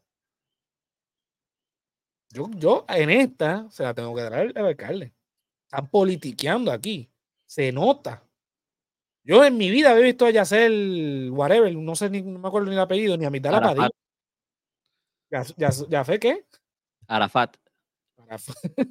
sí, tiene un nombre raro, pero no me acuerdo. El, apellido es bien, bien, bien, hispano, así que no, no me acuerdo, pero anyway, el, el bobolón ese. Aparecen de repente aquí este, haciendo, o sea, es el problema de que se, se le nota la costura. Entonces, la Padilla en enero mandó una carta aquí diciendo, no, que yo hice esto, hice aquello, hice lo otro. Yo sé que también el alcalde está, está haciendo esto para zafarse del problema porque sabe que, que, puede, que le puede costar las elecciones. Pero es que, mano, no olvidemos de un momento de las elecciones. Es que desde el huracán Fiona 2022 estamos con el problema. Y si sumamos el problema de María, que también estuvimos mucho tiempo sin, esa carretera, es, es, es un problema de seguridad, señores que nos falta una carretera, porque por algo está esa carretera. Entonces, los tramos que quedan son más largos, quizás algunos están más seguros, porque el, trayecto que va por, por, Naranjito es mucho más, es mucho más riesgoso. El tramo que le estaba enseñando. Eh, igual los otros, por algo existe esa carretera. Yacer salió diciendo, no, porque ese problema no se hubiese dado si no hubiese la, la tala de árboles, una tala de árboles que hizo Chito hace unos años en esa área. Puede ser. Pero ¿qué ganamos echándole entonces la culpa ahora al alcalde de algo que hizo hace 12 años probablemente? Eso fue al principio cuando él, este, ese mismo mamón. Ese fue, eh, por si no lo recuerdan, ese fue el que con otros dos legisladores PNP presentaron una medida para encarcelar a mujeres eh, por practicar aborto. Tanto a las mujeres como a los doctores que, que, que, que ejercieran eso. Ese fue él. Ese fue él. Ah, qué bien. Voy con los comentarios. Sé que Fefo me está insultando ahí porque estoy hablando y defendiendo a Chito, pero Yacer Morales, ese mismo. Eh, ¿Qué pasó con tu alta ahora? Bueno, pues que no pasa en tu alta, muchachos. Si tu alta es un pueblo que necesita de ayuda de. de, Mira, pero en verdad me, me, me está. Eh, ¿Verdad? No, no, sé en cuántos pueblos sea el caso como, como en tu alta, pero también está cabrón que. Y esto no, no, no le estoy echando la culpa a Chito, pero está cabrón que eh, solamente haya una calle que, que conecte ese tramo y que si no tengas que dar una vuelta tan larga, como de que no haya una, que no haya otra vía. como que eso también está bien, como que tú enseñas ese mapa y lo que hay es un círculo y entonces una línea que cruza entre medio y de esa línea que cruza entre medio entonces salen las otras calles, como que también está cabrón que no hay otro acceso.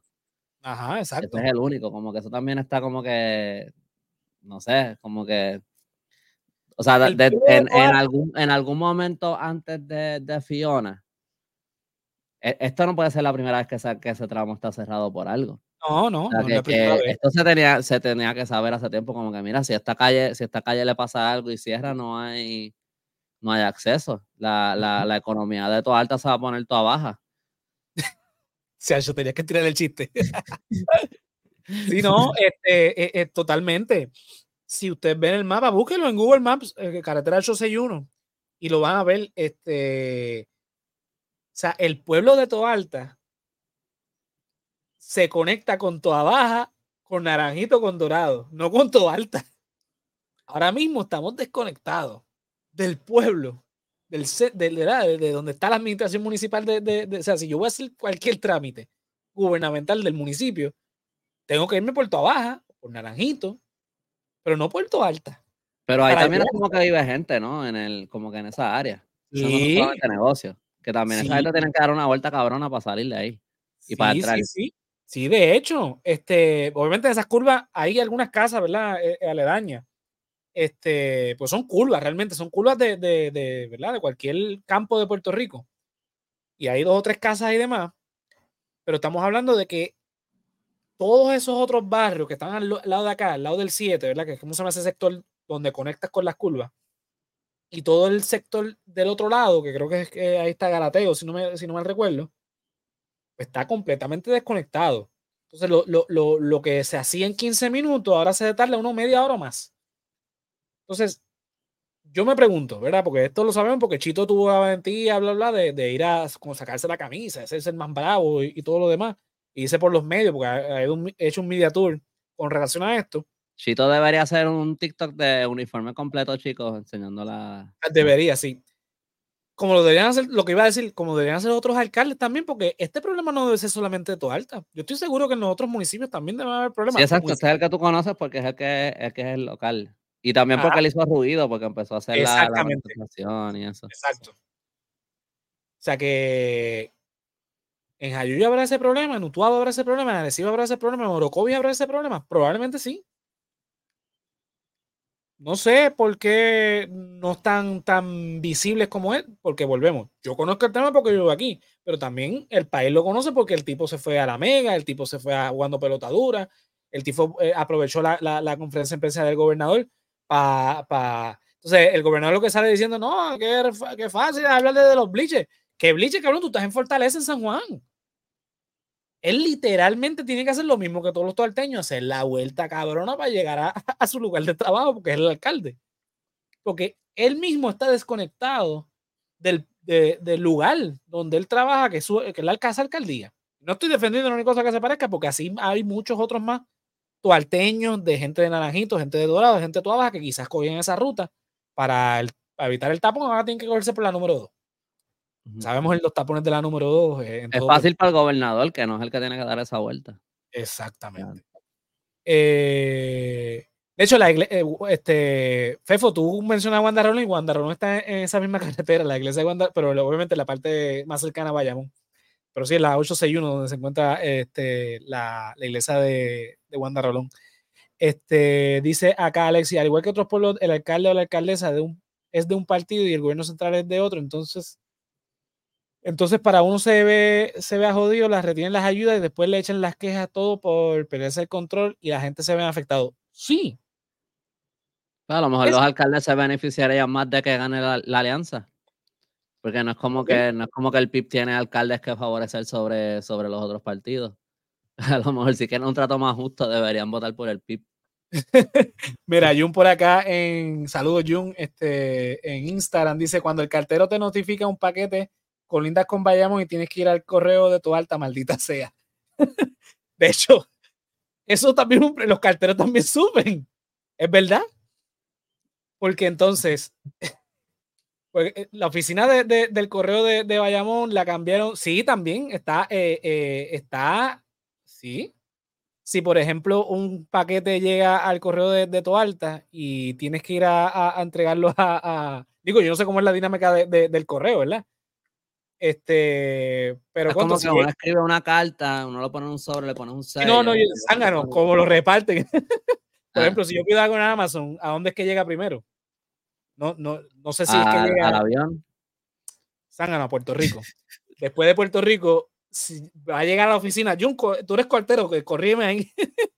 este, porque si llegó a, a, a, a, la oficina central de, a la oficina de, de Toalta y tiene que entregarlo en Toalta High, se cagó, el, cartero se cagó en la madre porque tiene que dar una vuelta cabrona por Bayamón hasta llegar a Toalta High. Ese es mi punto, ¿ves? Está cabrón. Mira, también Jun dice por aquí, es pura política, la seguridad les importa un carajo. Sí, no, eso no, no, lo dudo. Exacto. Eso nadie lo pone en duda aquí. Este, pero nada, todo eso pasó en una semana que estuvimos fuera cuatro temas. Bueno, hay más, hay más que no cubrimos.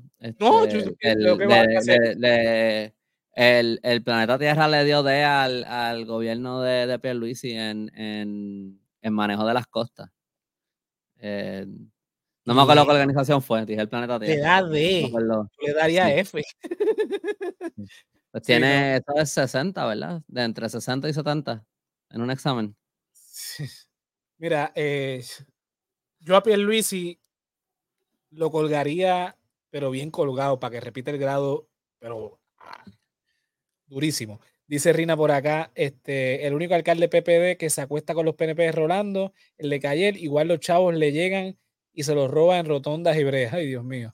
Fefo está pidiendo la anexión con Bayamón. Mira, yo siempre lo dije en broma, pero sí, ¿por qué no? José Antonio es reunificacionista, pero de, de alta con Bayamón. alta con Bayamón, alta eh, Cataño con Bayamón, porque Cataño sí fue barrio de Bayamón, ¿sabes? Debe, debe, debe reunificarse con, con, este, igual que Levitown. España fue barrio de Italia. ¿Quién? España fue. España fue barrio de Italia. Pues que se que bajo, bajo el Imperio Romano. Pues claro que sí, debería volver España. España es un, país ratón, eso no, vale nada. Que se, devuelva y casi todos los, los, los tuarteños su sangre es de Bayamón, ¿verdad? Sí, y hablan, el mismo, hablan el mismo idioma que hablan en Bayamón y todo, tienen culturalmente. somos cacos, cacos, sí. Y guiamos igual de, de, de, brutos y todo, pero guiamos, somos los mejores que guiamos en, en todo Puerto Rico, definitivamente. Porque cada vez que yo salgo a la calle y, me encuentro con cada me dice, pero ¿por qué se le dieron licencia de conducir, Dios mío? ¿Cómo pueden frenar en el expreso para cambiar de carril? Acelera, carajo. Pero nada, vamos a darlo ahí porque sí, lo que dice Andrés, son muchísimos temas, muchísimas cosas. Pero eso yo creo que fueron los más importantes. Si me escapó algo, pues nada, lo dejamos para otra ocasión.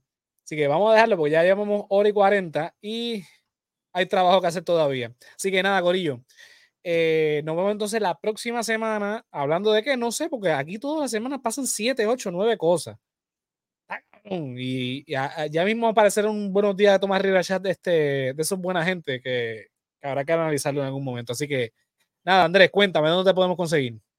Eh, me pueden encontrar en todas las redes sociales como El Callito, es Facebook, Instagram, TikTok, YouTube y Patreon.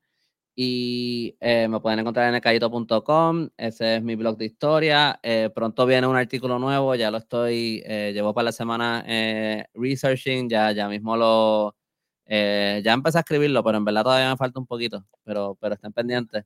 Y también ahí tengo una tienda online donde pueden conseguir mis libros, ramitas y mangles. Y, eh, y también eh, gorras, t-shirts, posters. eso, ¿verdad? ¿Hay algo más que yo digo siempre? Yo creo que eso es todo. no. no me acuerdo. Fotos de los gemelos para el próximo episodio. Yo obvié ese tema por obvias razones. No, pero en verdad que, que, uno va a hablar de eso, como que bendito están en, están en, intensivo, ¿verdad? En, que uno va. ¿no? Y, que, eh, que la prensa en Puerto Rico le ha dedicado más tiempo a eso que a otros temas más importantes.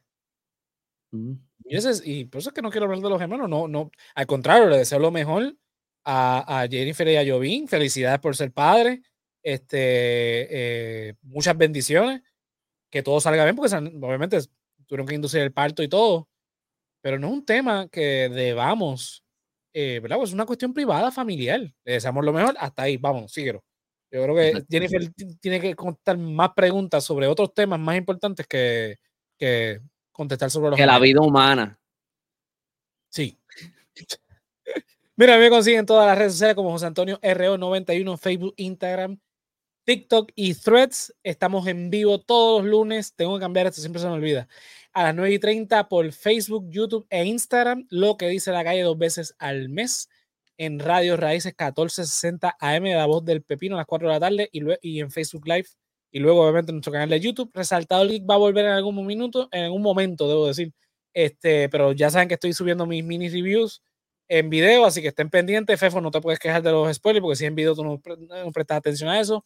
Recuerden que tenemos el After, nuestro podcast exclusivo de Patreon, patreon.com slash el resaltador de la realidad. Suscríbete y te unes al corillo de Kela, Joan Melissa Merende, Mercedes Nieve, Andrés Sanfilo, Joel López, José Ramos, Juan del Valle, Gerardo Monge, José Ramos Vega, Néstor Soto y Mario Ortiz. Recuerden que en el tier de un dólar tienen acceso al podcast exclusivo, el After, y con el de 5 tienen eh, el estreno anticipado del episodio de Lo que dice la calle. También tenemos nuestra eh, tiendita en www.elresaltadordelarrealidad.com que quedas en tienda y te lleva los artículos con los diseños del hombre lobo, el callito y este servidor.